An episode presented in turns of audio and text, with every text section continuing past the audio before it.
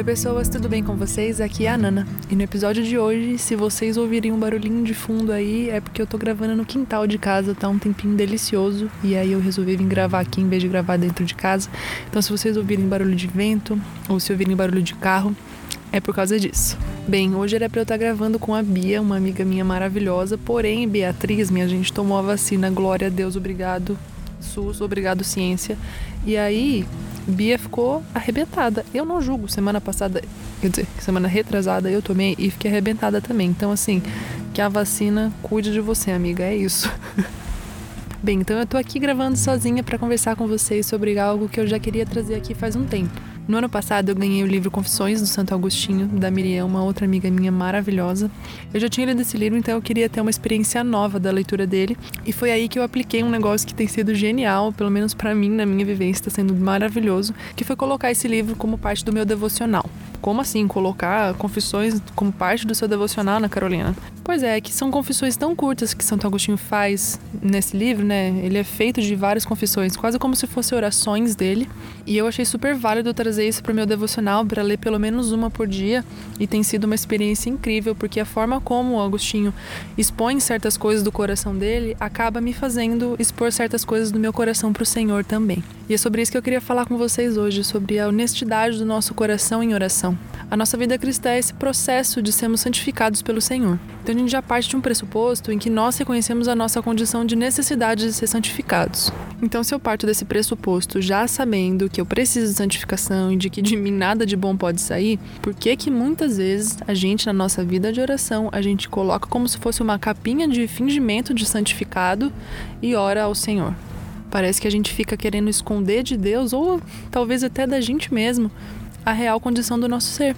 Eu amo como Santo Agostinho utiliza da poesia nesse livro, nesse caderno de confissões e orações dele, para demonstrar como ele reconhece a verdadeira condição do seu próprio coração.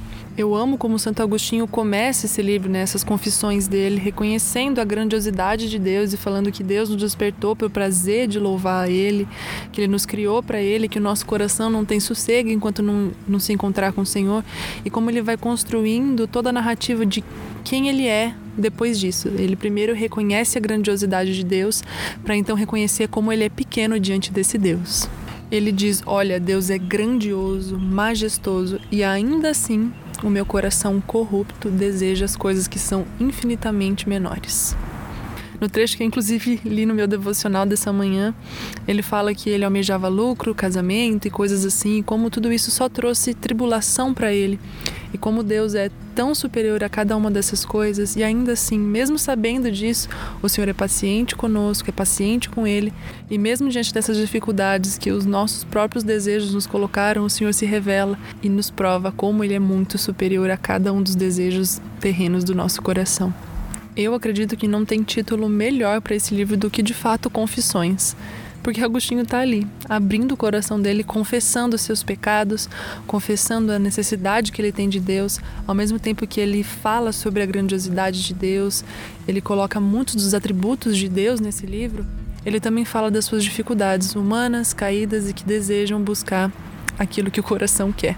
Eu já falei aqui, João Calvino já cansou de falar que o coração humano é uma fábrica de ídolos e nós precisamos constantemente ser lembrados de quem Deus é para que nós voltemos os nossos olhos para quem realmente importa.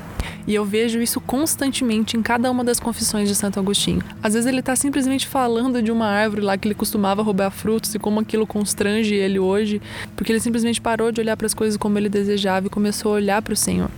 E esse livro tem muito de algo que eu sempre trago aqui, que é sobre a vida comum. Agostinho estava lá, que nem eu falei, falando dos frutos de uma árvore que ele roubava, e ele consegue enxergar o Senhor nisso, ele consegue enxergar o Senhor em cada pequena atitude da vida dele, em cada coisa que ele já fez e que ele medita para não fazer novamente. E eu acredito que isso é muito parte do nosso processo de santificação.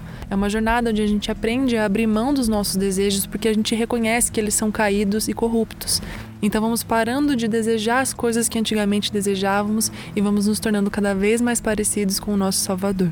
Porque ele vai aos poucos acrescentando a si mesmo a nós enquanto nós vamos nos diminuindo.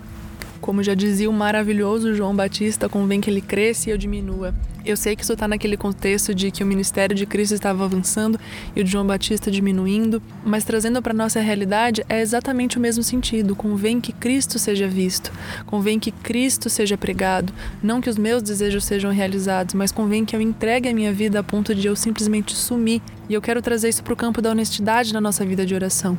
Não adianta nada eu saber que eu preciso passar por esse processo de santificação pelo qual Agostinho cansa de falar aqui em Confissões e eu agi como se eu já tivesse santificado. Eu não abro verdadeiramente o meu coração para o Senhor.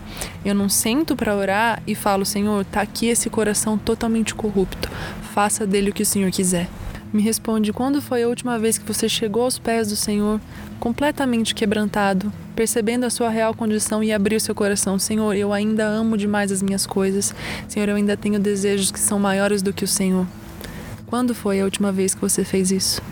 Eu tenho pedido ao Senhor para nunca tirar do meu coração esse maravilhamento, se é que essa palavra existe, ou eu acabei de inventar o neologismo, mas de nunca perder o reconhecimento da grandiosidade dele diante de quem eu sou, para que eu nunca perca de vista a necessidade de ser santificada e para que as minhas orações continuem carregadas de honestidade.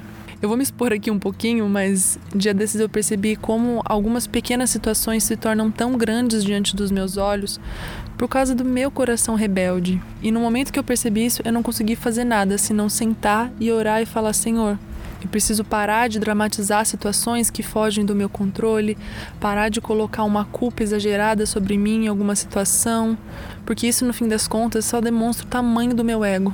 Eu amo a expressão se expor à palavra de Deus porque ela demonstra a realidade da nossa condição quando nós lemos a Bíblia. Diante da palavra de Deus, que é santa, nós nos expomos, mostrando a nossa real condição e a nossa verdadeira necessidade de ser transformados por ela. Eu entendo como é muito mais fácil a gente simplesmente fazer uma oração normal, tranquila, agradecer a Deus pelo dia, fazer um pedido aqui, um ali, ao invés de nos expor, expor as nossas falhas. Porque a exposição, ser colocado diante da luz do Senhor, dói. Não é confortável, não é gostoso perceber o quão falhos nós somos, o quão difíceis de lidar nós somos, quão duros são os nossos corações. Mas quando nós olhamos para Deus e percebemos que Ele entregou seu Filho por nós, mesmo quando nós ainda éramos inimigos, e que mesmo diante de quem nós somos hoje, Ele não muda, isso nos dá força para ser honestos com o Senhor e demonstrar a nossa vulnerabilidade, a nossa necessidade do poder de Deus sobre nós. Não tem como nós nos arrependermos dos nossos erros se nós primeiro não os reconhecemos. Não tem como eu negar a mim mesmo e tomar a cruz se primeiro eu não reconhecer o que eu preciso negar de mim, se eu não reconhecer as minhas falhas diante do Senhor, a minha idolatria. E hoje eu queria deixar esse desafio para vocês, que assim que vocês forem orar depois de escutarem esse episódio, vocês sejam honestos com o Senhor. Não faça aquela oração básica de todo dia, Senhor, obrigado por esse dia, nananana. Mas olhem para dentro de vocês, percebam aquilo que tem sido uma grande dificuldade na jornada de vocês, algo que é difícil abrir mão, e demonstre para o Senhor a dificuldade de vocês. Sejam honestos com o Senhor oração. Façam assim como Santo Agostinho, confessem diante do Senhor as suas falhas. Não porque o Senhor não as conhece, ele já nos conhece, mas porque nós precisamos tomar conhecimento da nossa necessidade de transformação e santificação. Muitas vezes eu sinto para orar a respeito de alguma coisa e durante a oração o Espírito Santo vai falando comigo e eu percebo as minhas falhas diante dessa situação pela qual estou passando. De certa forma, é uma jornada de autodescoberta. Nós vamos percebendo quão ruins os nossos corações são e como nós precisamos mais ainda de Deus do que nós imaginávamos. Então é isso, eu queria muito trazer esse tema para cá, que vira e mexe eu falo sobre oração aqui. E não tem algo mais poderoso do que nós sermos honestos em oração. O Senhor já conhece o nosso coração, mas parece que na nossa falta de honestidade nós estamos escondendo de nós mesmos os nossos maiores defeitos. Que o Senhor nos livre desse nosso desejo de parecer bons aos nossos olhos, aos olhos dos outros. Muitas vezes é muito doloroso a gente se expor à luz do Senhor, se expor à palavra e à necessidade de transformação.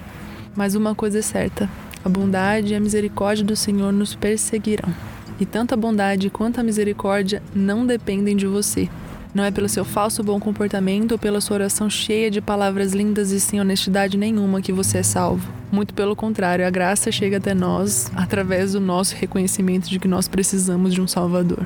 Que a honestidade seja sempre a base do seu relacionamento com o Senhor, para que você possa abrir para Ele todas as suas dificuldades, as falhas que você enxerga em si mesmo, as suas idolatrias. Então é isso, minha gente. Fica aqui essa recomendação, inclusive, de livro, que é o Confissões do Santo Agostinho, que é maravilhoso. E até o próximo episódio. Um beijo e um queijo. Ah, eu só tenho um último recado final para um certo grupo chamado Véios da Adoração, que são os alunos da mentoria Corandel. O inimigo usa das suas artimanhas para me derrubar, mas o Senhor tá comigo. Beijo, gente.